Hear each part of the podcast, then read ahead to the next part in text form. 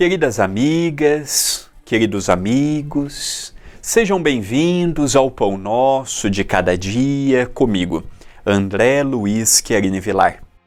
Já caminhando para o encerramento da nossa semana, já caminhando para mais um final de semana que se aproxima, o nosso penúltimo Pão Nosso de Cada Dia nesta semana, estudando frases do livro Agenda Cristã pelas mãos de Francisco Cândido Xavier, ditado pelo espírito de André Luiz, no capítulo 4, ele nos fala: Seja útil em qualquer lugar, mas não guarde a pretensão de agradar a todos.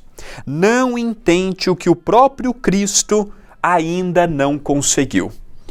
Eu levei muito tempo para aceitar esta frase aceitar que eu não sou unanimidade, aceitar que a minha opinião não é a melhor, aceitar que a minha religião não será melhor para todos, aceitar que a minha ideologia política não será a dos outros, compreender que o meu ponto de vista não será dentro do meu lar no meu local de trabalho, dentro do centro espírita, na sociedade, aceito e compreendido por todos.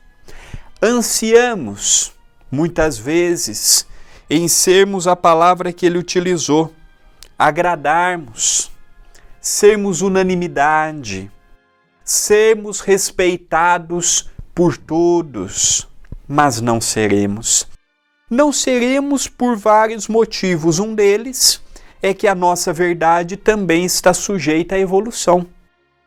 Todos os dias nós temos a oportunidade de aprendermos um pouco a mais. E isso significa que a minha opinião de um ano atrás, de 10 anos atrás, de 20 anos atrás, pode não corresponder com a de hoje. E hoje eu posso ser convidado a ver que aquela pessoa que eu briguei, xinguei, me distanciei, ele ou ela estavam com a razão e que hoje, passado alguns anos ou algumas décadas, eu penso conforme ele ou conforme ela. Todos nós estamos gradativamente, conforme a nossa paz de espírito, conforme a nossa abertura ao novo, conforme a nós, o nosso entendimento a respeito dos assuntos espirituais, nós estamos progredindo. Não devemos querer que a nossa opinião seja de todos. Devemos sim ter uma opinião, ter um ideal, não ficar aceitando porque foi fulano quem disse, porque o médium famoso, porque o orador famoso, porque fulano disse isto. Não.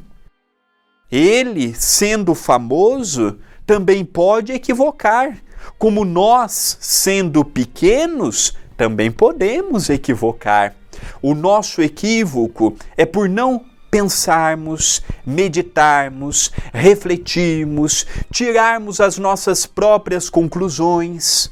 Eu percebo que a opinião do outro é a opinião de muitos, portanto, eu também pensarei assim. Como também não posso ser o oposto. Vou discordar porque é Fulano que está dizendo. Olha que pobreza de pensamento.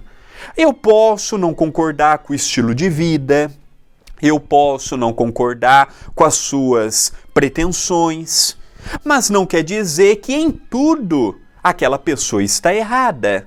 Eu posso não concordar com tudo isto, mas neste ponto eu acredito que a pessoa esteja certa.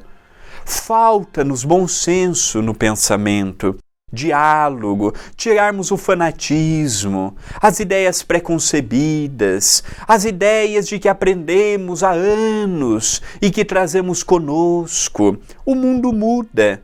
O mundo está em constante transformação. Nas suas rotações, nós não percebemos, mas o mundo está em movimento. Se nós não movimentarmos também, seremos deixados de lado a nossa opinião estará ultrapassada. Os outros terão uma compreensão mais dilatada e nós parados no tempo, no ostracismo, naquela ideia que nós aprendemos há anos atrás.